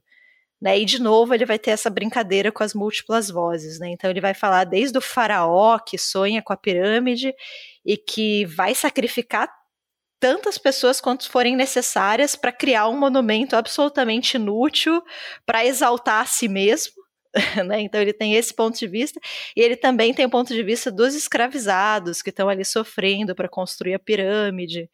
É, então, como isso também é, é ele está falando sobre o momento atual, sobre aquela situação política é, bem particular da Albânia, né? Então, quando eu comecei a pensar nisso, em todo o esforço que ele fez a vida inteira para continuar sendo publicado, fazer as críticas que as pessoas de lá pudessem entender, mas que ao mesmo tempo ele conseguisse escapar da censura. E ele tinha uma, uns, umas, uns outros, umas outras artimanhas também. Ele mandava um texto para os censores, aí os censores liam, aí na hora de publicar ele colocava outro. sabe? Ele, ele, passava o outro ali para a gráfica na surdina e aí ninguém percebia que na verdade o texto que ele tinha passado não era o mesmo que tinha sido publicado, enfim. Ele foi fazendo muito isso. Até que mudou um governo, ali um ditador caiu, outro, outro entrou e ele não conseguiu mais sustentar. E aí ele percebeu que talvez ele, ele tinha se tornado tão grande internacionalmente, né? Ele já tinha ali um renome, ele já tinha é, coisas que ele fazia ou dizia já causavam uma repercussão e ele achou que o exílio dele seria um símbolo muito forte. E aí é nesse momento que ele resolve se exilar na França, justamente para chamar a atenção do que estava acontecendo, né, ali na Albânia, que é o último país ali da Europa a, a manter né, a, ditadura uma ditadura comunista. E, enfim, assim, eu acho que é um escritor até hoje produz, até hoje se posiciona. Ele tem essa figura contra o totalitarismo que é muito forte. Eu gosto muito dele. E, e uma curiosidade que eu queria trazer para vocês é que ele tem uma filha chamada Besiana e ela é embaixadora e atualmente ela é representante permanente da Albânia nas Nações Unidas. Então ela tem toda uma, uma, ela construiu uma figura, ela tem toda uma atuação na, nas Nações Unidas. Eu achei interessante, assim, tipo, parece uma mulher muito, muito interessante, muito forte, assim. E eu fiquei muito empolgada com isso. Falei, nossa, que legal. A filha dele também é muito legal, sabe? Então queria recomendar aqui de novo para vocês o Cadarrê, o Tambores da Chuva é um inferno de achar, mas o A Pirâmide, por exemplo, é bem facinho. Você acha ele baratinho em sebo, pelo menos achava, tomara que sim. E na nossa brincadeira aqui, eu não consegui ir muito longe com o Cadarrê, mas para mim a, a justificativa seria por sua literatura de resistência e contínuo desafio porque para mim ele é o cara da resiliência. Ele ficou ali a vida inteira publicando para que a sua voz, para que a sua mensagem fosse escutada, né? É, as pessoas dizem que na Albânia não tem uma casa que não tem um livro do Kadarri, assim, de tão grande que ele é lá dentro. E internacionalmente também, né? Ele tem bastante nome, bastante repercussão. E, e eu acho que não vai ganhar porque ele foi a, a, figura dele foi perdendo um pouco de força, eu acho, nos últimos anos. Assim, ele, ele sempre estava assim, primeiro nas listas de aposta, agora ele já está diminuindo. Mas é isso. Se vocês ainda não leram Cadarré, o próprio Abril Despedaçado é muito bom também. Fala como a gente mantém tradições absurdas, como a gente normaliza algumas coisas na nossa sociedade que são completamente brutais. Então, fica sempre a curiosidade também de que o Abril Despedaçado tem uma adaptação né, para filme, que um filme brasileiro Então sempre acho isso muito mágico, né? Como uma história da Albânia, muito local da Albânia, consegue ser adaptada para o sertão nordestino. Então fica também a indicação do filme Abril Despedaçado, que é belíssimo. E é isso, gente. Tambores da Chuva, um dos meus livros favoritos da vida. Se vocês puderem ler, fica a recomendação aqui do Ismael Kadaré. E pedir para a Companhia das Letras publicar, né? Lança na edição de bolso aí, né, meu? É, eu acho que atualmente eles só publicam o Abril Despedaçado, viu? Se é que ainda publica. Ele estava saindo naquela. De bolso também, né? Da de bolso, isso. É, eu acho que tem o mais, o, entre aspas, o mais recente, que é o Jantar, né? Eu li ele, eu gostei dele, achei ele... Esse eu não li ainda, Caleb. Eu parei de ler o Cadarré, não sei porquê. Faz tempo que eu não leio um livro dele. Enfim, a vida. Mas eu preciso voltar. Vou ler o Jantar. O meu livro, o meu livro também, o meu autor, já, já embarcando aqui, né, fazendo gancho aqui, eu confesso que eu, eu, eu, eu pesquisando sobre ele, eu falei assim, é, realmente faz muito tempo que eu não leio ele. Acho que eu gosto muito de um, não gostei tanto do, do que eu li depois, mas é, o meu autor aqui, para a gente fechar o, o nosso episódio, é, é, o Milan Kundera, né? Autor que nasceu na República Tcheca, na antiga Tchecoslováquia, hoje República Tcheca ou Tchequia, descobri recentemente. É, exilado também na França, assim como o, o Cadaré. França, esse país benevolente, né? Que a gente que gosta de acolher né, as pessoas. É, eu, eu, eu, eu, me peguei meio pensando no, no, no Kundera por, por conta, de, acho que também um pouco, a história é um pouco semelhante ao, ao Kadaré que a Lu falou, uh, é um autor que foi perdendo um pouco da força, assim, uh, diferente um pouco do, do, do o Kundera tem um perfil muito mais ainda mais low profile, já citando que a Ju comentou do, do, que o Nobel gosta, assim, de não dar entrevistas, não se expor, tem uma relação muito complicada com a mídia, né? É, não aparece, assim, a gente não vê notícias, não vê nada faz um tempo, agora com 92 anos fica um pouco mais difícil, né? É, acho que fica um pouco mais complicado. O, o, o, o Milan Kundera, né, nasceu em Brno, é B, não tem, não tem uma, uma, uma vogal, então é B-R-N-O. Então, não sei como, como, como falar isso, né? A cidade, como eu falei, da, da Tchecoslováquia ainda. Brr. É brr. É, é brr. Obrigado, João. Ele nasceu no dia 1 de abril de 1929, né? Filho de, de, de um pianista, né? É, que ele era diretor da academia de Brno, como a Ju falou, é, é, ele ensinou né, o, o Milan Kundera a tocar piano e, e, mais tarde o próprio o próprio Kundera estudou música, composição e, e, e, é muito curioso porque acho que isso tem uma presença, né, essa relação da música é, na, na obra do Kundera, né, é, o Kundera estuda na Universidade de Praga, depois ele passa para a Faculdade de Cinema, né, na, na Academia de Praga. É, em 1948, é, ele filia-se ao Partido Comunista, né, mas ele, ele é expulso dois anos depois por pensamentos hostis e inclinações individualistas, né. é, esse é o primeiro do passo que vai levar o Condera a se exilar na França, é, a perder a cidadania, né, tcheca, né? É, ele, ele é, é, curioso porque na, a gente enfim, pesquisando um pouco da biografia dele, ele escreveu poemas, com, trabalhou como tradutor, ensaios, né, e peças, e os, e, e os primeiros trabalhos dele, né, os, os, poemas, né, que ele publica ali nos anos 50, é, eles são muito uh, a favor do comunismo, né? Pró-comunistas mesmo, né? É... E, e, é curioso porque, de certa forma, é, esse passado dele, eu vou retomar depois mais pra frente, mas esse passado é, volta a assombrar ele, né? Principalmente essa relação com, com, com essa. essa não, não vou dizer assim, crença, mas assim, é, é, essa busca, né? é, ele volta a se, a se tornar membro do Partido Comunista em, em 56, né? É, lá nos anos 60, é, o, o, o, Kundera publica né, a brincadeira que tem uma tem um é, é meio uma sátira né ao, ao stalinismo né é, e, e, a partir daí, né, que essa talvez é, é, a grande, uma das grandes características da, da obra, né, do Kundera, né, é, que, enfim, tem humor, às vezes está falando de coisa séria, meio melancolia, é, e, e, e, por conta desse, desse, dessas, do, dessas publicações, né, do começo dessas publicações, especificamente mais a ligação com, do Kundera com a Primavera de Praga, né, para quem não, não não conhece um pouco da história, a, a Primavera de Praga, né, em, em 68, né, é, tem a eleição, né, do primeiro, do secretário-geral, né, do Partido Comunista, pensando ali, a gente está, né, Guerra Fria, a Rússia, tudo, né, União Soviética ainda, né, é, já tinha, ela já tinha invadido a Hungria em 56, o que foi um, um choque, né, para pra, as pessoas que acreditavam mesmo, né, é, foi, um, foi um grande choque, né? A invasão ali da Hungria.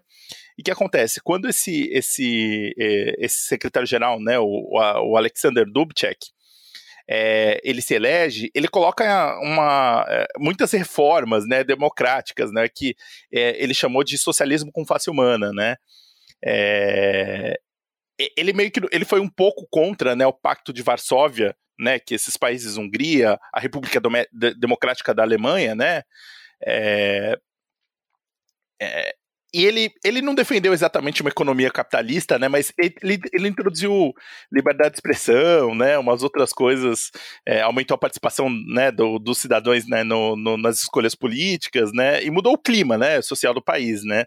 Acontece que, né, a gente sabe que as, alguns sistemas né, mais é, com um punho de ferro não exatamente gostava disso, né? O Brezhnev, né, que era o líder soviético na época, é, em agosto de 68, é, ele invade, ele invade Praga com 2 mil tanques, com apoio da Hungria, com apoio da Polônia, com apoio da República uh, Democrática da Alemanha, e essa é mais ou menos conhecido de uma forma muito tosca aqui que eu falei para vocês como a Primavera de Praga, é, se a gente está falando de 68, tinha uma efervescência, né?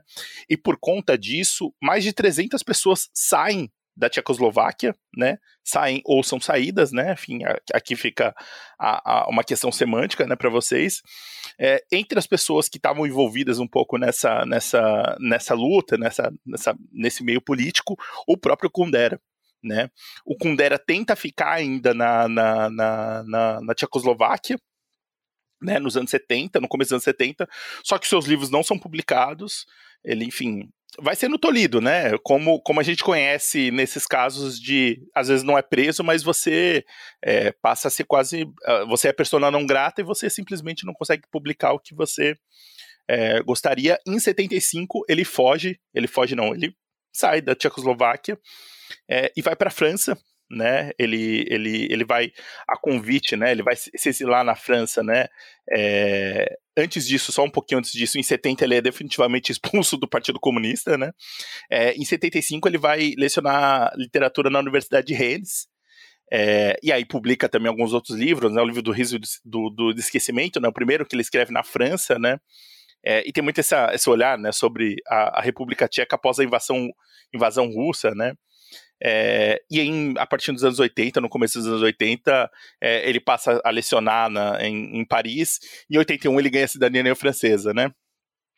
Um pouco antes disso, em 78, ele perde né, a cidadania da, da Tchecoslováquia, meio que exclui ele. Então, é, ele, ele começa a publicar, né? Em 84 ele lança o livro dele, que é o mais famoso, que é o livro que eu vou indicar aqui já para vocês, já adianto o spoiler, que é um livro chamado A Insustentável Leveza do Ser, livro belíssimo, que eu gosto muito, livro para você ler quando você é jovem. É, o livro teve uma publicação, uma, uma, uma adaptação para o cinema em 88, né? Com, com com o elenco, né, super famoso, foi indicado duas, dois, a duas, teve duas indicações ao Oscar. É, o Kundera começa uma longa, né, série de publicações ali do, da partir dos anos 80, uh, ah, inclusive ele começa a escrever em francês, né, a partir do finalzinho dos anos 80 ele começa a escrever em francês, é, e, e, acaba que ele nunca retorna de verdade para um, a Tchecoslováquia, né?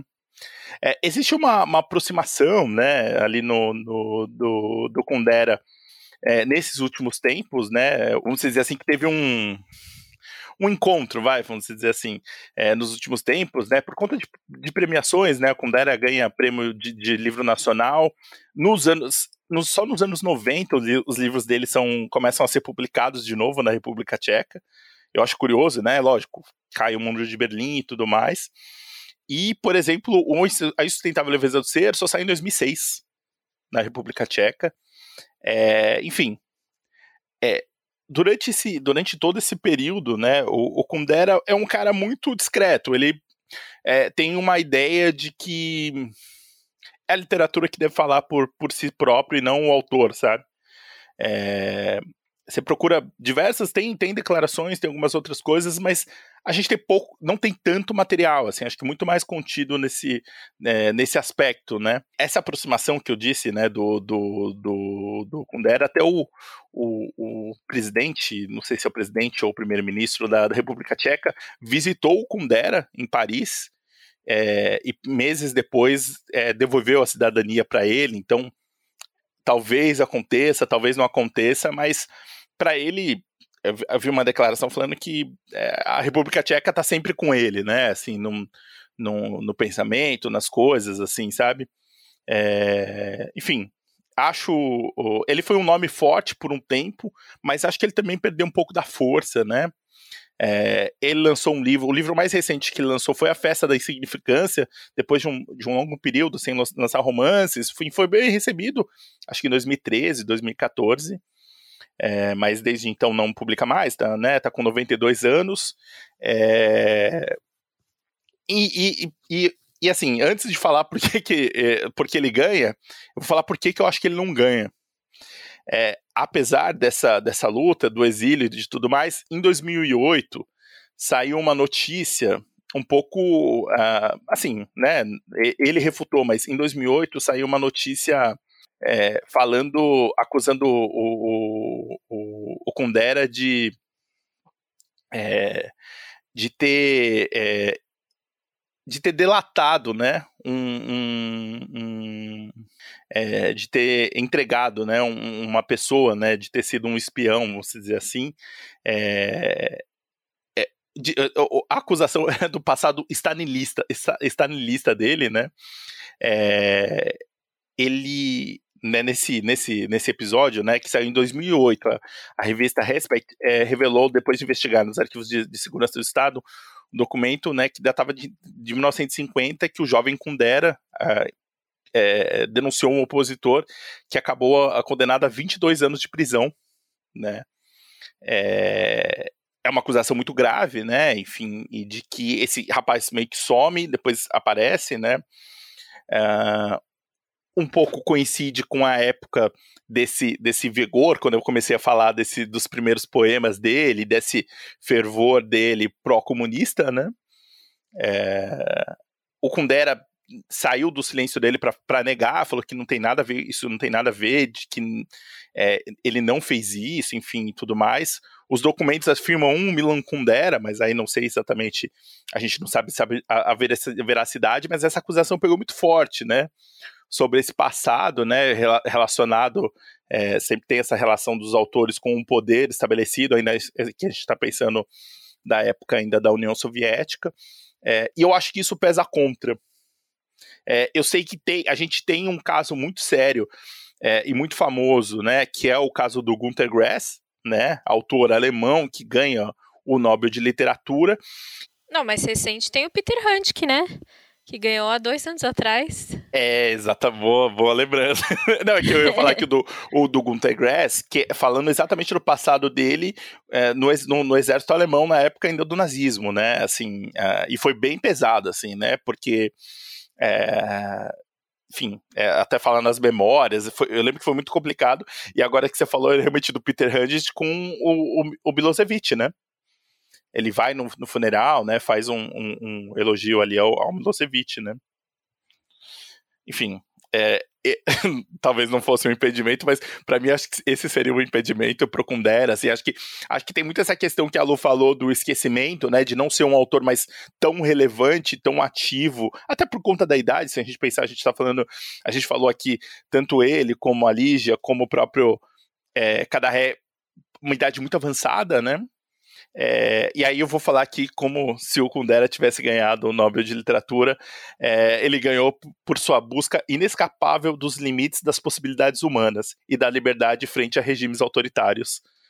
Acho que essa seria a minha justificativa, é mesmo com esse, com esse, enfim, essa rusga aí do passado. É, o, o, livro, enfim, eu vou.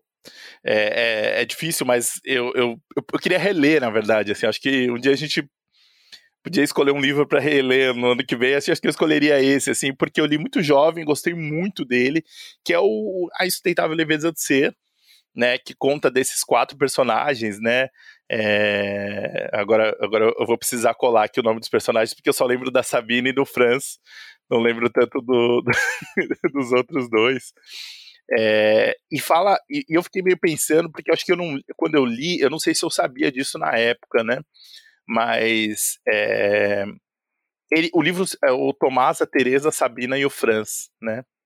É, eu não, não me ligava talvez tanto, eu não sei se eu não percebi, mas ele se passa ali em 68, né? Um pouco dessa, dessa efervescência cultural, muito dos relacionamentos entre eles, e assim, e tem muito essa questão do, do próprio Kundera usar os personagens para fazer esse romance que as pessoas, muita gente fala, né, de romance meio filosófico, é, um pouco pensando nesse sentido, mas eu, eu gosto muito da ideia dos dois, né, do, do da, da, leveza é, e do ser, e enfim, das escolhas, e como isso é retratado no livro através de um pouco dessa é, do desenrolar, né, das escolhas e de como a gente tem uma liberdade, mas enfim, tem toda essa essa questão entre a, a leveza e o, e o peso. É, mas fica aqui a recomendação. Eu acho um livro, apesar da, premi, do, da primeira página de, de, colocar um pouco para baixo, que eu acho maravilhosa, né? Que ele começa com aquela ideia do, do, eterno retorno do Nietzsche, mas eu acho um livro muito legal, assim, sabe? Muito com, com alguns personagens vão se destacando mais, mas eu acho que no geral, assim, é é um bom livro. Eu queria reler. Eu tenho muita vontade de reler e agora falando dele um pouco aqui com vocês, eu acho que tá na hora de voltar a ler o Kundera aí, porque fazer um pouco das pazes que acho que ele tem coisas boas e, e, e a minha escolha aqui pra gente encerrar o episódio. Ju, você sabe que eu gosto muito de você, geralmente eu tô contigo, a gente é um time. Mas nesse caso aqui eu, eu gosto bastante da Insustentável. Eu, inclusive, eu, eu li ele, eu nem era tão jovem. Eu li ele, acho eu, eu reli ele há uns cinco anos atrás, eu acho, quatro anos atrás. Eu gostei bastante. Foi boa a releitura? Foi boa. É, é que, gente, eu não passei da primeira página esse livro. Eu teria que ler ele. Mas eu fiquei com preguiça na hora que ele começou a ser muito filosófico. Eu, ai, tá bom, vai, começa citando Nietzsche. Ele é muito, assim, ele vai o tempo todo brincar com conceitos de filosofia. Só é grave aquilo que é necessário, só tem valor aquilo que pesa. Ele vai trabalhando essa ideia do. É, o livro inteiro, né? A brincadeira do título. É, é, é eles levam muito né, ao limite, leva né? A sério, leva a sério. Se você não gostou da primeira página, hum, não sei, Ju. Pô, eu gosto muito da primeira página. Eu acho. Pode esse... ser, pode ser, pode ser um bom episódio, hein? É, cada um indica um livro para reler que gostava na juventude. Tem aí, ó, três episódios no ano que vem. Aí, ó, já estamos já fazendo a grade aqui, vamos anotar essas ideias aí. Já estamos fazendo a grade aqui do ano que vem. Qual é o seu, Ju? É, boa pergunta, qual é o seu? Não sei, tem que pensar. Vou pensar. Porque o Olga vocês já releram e eu sei que tem problemas, então não precisa. não precisa destruir mais. Não precisa, ótimo. Não, gente, eu sei que tem problemas. Eu gosto da Olga Benário. Né, o livro tem realmente muito problema.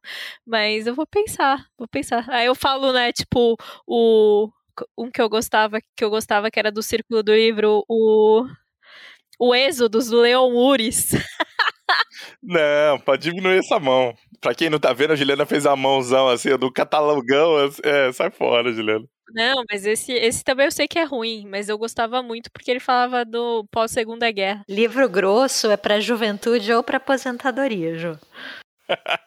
Sim, tem um livro que eu quero muito reler, eu reler, que é Os Três Mosqueteiros, que eu amava quando era adolescente, mas porra, é um calhamaço, sabe? Aposentadoria. aposentadoria, exatamente. aposentadoria já tá decidido. É, Lu, esse, esse também tá vetado aí pro episódio, a gente tem que pensar. Vou escolher pro meu nome da leitora, sacana. Vocês vão ver. a gente não deu limite, né? Não quis ler Mob Dick? Pois você me paga. Eu acho que o meu seria esse mesmo, viu? Assim, eu, confesso que esse. Porque assim, é, Lu, acho, não sei se eu li, eu li realmente faz mais tempo, acho que talvez faz uns 10 anos, assim, mas é, eu, eu talvez tenha me, me apegado muito mais aos personagens, a essa. A, a, troca deles, né? Mas eu, eu confesso que hum, talvez tenha me passado um pouco dessa questão do, do político. É, e eu fiquei meio. Eu sei que da, eu, eu pirei na primeira página, viu, Juliana? Desculpa aí. Eu tenho trauma de filosofia, gente. Tive. Tenho muito trauma com filosofia. Eu sou muito ruim de filosofia. Tinha, eu tinha aula na escola e eu ia super mal, porque eu tinha que ler uns tratados de. Não, não, não tratados inteiros, obviamente, mas esses textos mais famosos e eu, tipo, entendia vários nada, tipo, Rousseau, Voltaire. É uma vergonha para a área de humanas isso aqui, hein? A gente não pode falar mal de filosofia nesse podcast. Eu sou uma fraude de humanas, eu gosto só de literatura, gente. Tirando isso, eu vou meio mal no resto. Só não entrar muito em detalhe e fazer de conta que as pessoas acreditam que a gente entende. Todo mundo já sabe que não, Caleb. Só a gente ainda acredita que os outros acreditam que a gente entende, entendeu? Ai, Deus. Enfim. Mas é isso, né? Acho que temos ótimos candidatos aí. Quem sabe ano que vem um deles seja agraciado aí, porque não foi, não foi dessa vez. Hoje sim, hoje sim, hoje não, no caso. para os nossos candidatos. Eu, eu, acho que a gente tem que mandar esse bilhete aqui pro, pro João para mandar para Micaela e falar: é verdade esse bilhete, hein? Mandar um.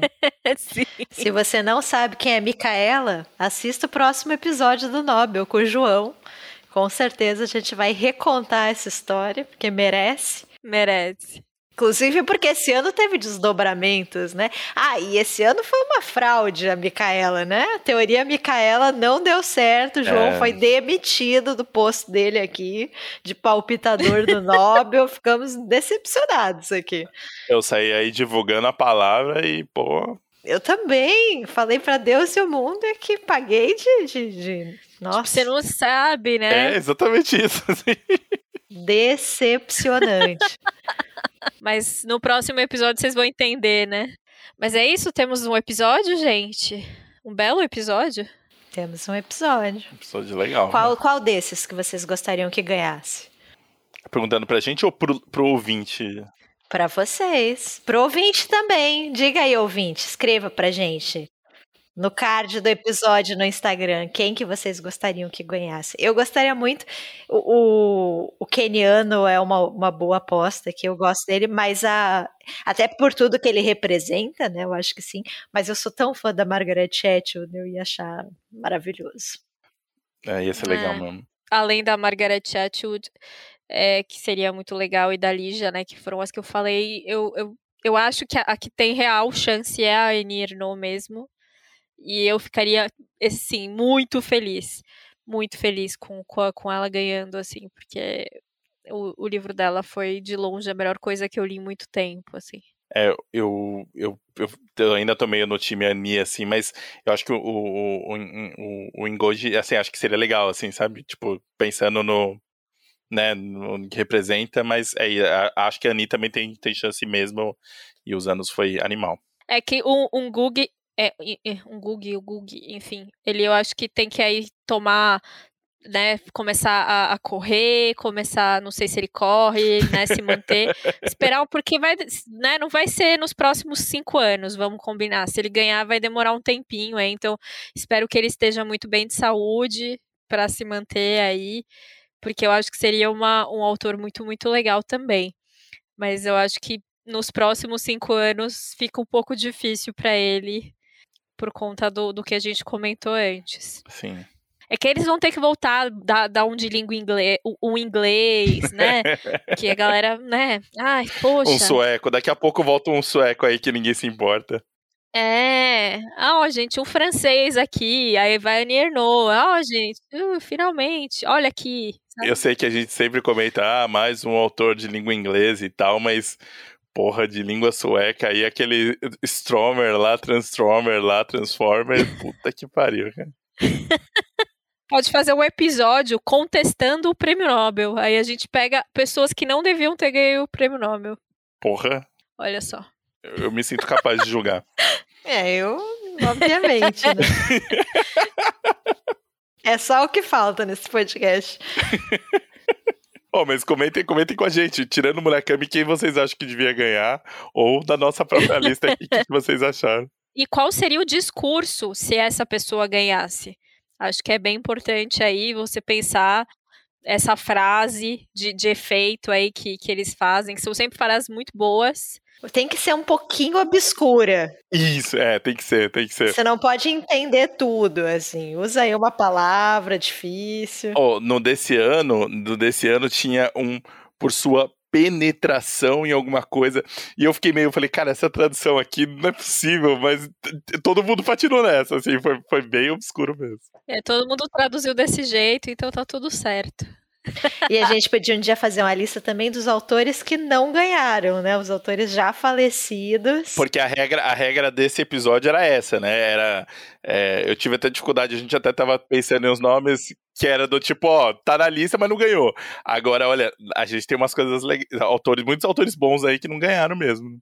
É, quando eu tava pesquisando sobre o Unigug, é, ele fala muito sobre a Karin Blixen, que o Caleb sempre cita. Eu sou louca para ler a, a, Fazenda Africana dela. Sou louca, mas ainda não, não li, não tem digital, enfim. Um dia eu ainda leio esse. Eu só li aquele outro dela, do da Babette, né? A festa de Babette. E o Unigug odeia ela, né? O Unigug, ele, ele tem, acho que uma casa, não sei bem, num bairro no Quênia chamado Karen, por conta dela, né? Pela, pelo nome que ela tem, e ele odeia ela. Ele fala que ela gostava do, dos africanos como as pessoas gostam de um mascote. É, nesse sentido é pesado. E ela teve cotada, assim, ganhou, acho que alguma né? dessas. É, não ganhou, mas assim, acho que teve uma das listas dessas dos 50 anos que ela teve ali na, nas cabeças, né? Rapaz. É, tem toda uma relação muito complexa, né? No, do, dela, dela com, com a Lee e com tudo mais, né? Quero muito ler o Fazenda Africana, lerei um dia. Acho que você vai gostar. Vai, pro, vai problematizar, mas vai gostar. Isso aí, gente. Então, aguardamos as suas respostas, os seus discursos de Nobel aí no nosso Instagram. Aí na, nas próximas semanas vamos ter, então, o segundo episódio dessa, dessa série aí. dessa série de sucesso. Isso aí, dessa vez com a presença do João. Então, aguardem para saber as fofocas do Nobel desse ano. E eu tô louca para ler esse autor, gente. Tô louca para ler, poder ler um livro da Tanzânia, vai ser o máximo. Vai marcar o check na, na Tanzânia, porra, isso aí é. Exatamente. Quem sabe, até, até o episódio do, do João, a gente descubra qual editora que vai publicar ele, porque ainda não tem nada certo, né? Eu tô achando que tá demorado, né? Eu tô achando super estranho, assim, é, eu também assim, achei né? demorado. Porque a feira de Frankfurt já tá rolando, que eu saiba. Porque a feira de Frankfurt acontece durante o anúncio do, do Nobel, né? E aí é o momento que as pessoas correm atrás do agente do, do autor, a pessoa, né, vira, vira quase telefone de, de casa de casa de parteiro, assim, sabe? Vira Deus. Exatamente. Teve um boato da Dublinense, não teve? Puta, se fosse seria legal, hein? Então, foi ventilado esse boato, mas eu não vi. É, eu achei que seria legal porque é uma editora menor, né? Nossa, seria Vai muito cuidar legal, muito né? bem do, do autor, né? Não, ia fazer um barulhão, né? Ia, acho que ia ser legal. Sim, vai, é, seria um autor importante para uma, pra uma editora um pouco menor, assim. Quando ganhou a Olga, que foi divertido, né? Que Puta, a... mas tava no colo, né? Todavia já tava com o livro engatilhado ali. Caiu no colo, cara. Caiu no colo. Eles já, eles já iam lançar no mês seguinte, eles só precisaram colocar o selo de Nobel na capa, né? Tipo, pá. Pô, problemão, né? Problemão. e um livro do polonês. É polonês, né? Polonês? Tô, tô. É, acho que ela é polonês, não é, É alemão, polonês. não. Ela escreve em polonês, né? Ou seja, né, tipo, é a dificuldade maior, né, enfim. Que eles acabaram de lançar um agora também, que chama Correntes dela. Que parece um livro doidíssimo, assim. Parece bom, parece promissor. Bem, é isso, né? Então é isso, gente. Se cuidem. Isso aí. Até mais, gente. Boa semana. Boa semana pra vocês. Tchau, tchau, Tchau, gente. tchau. Tchau, tchau.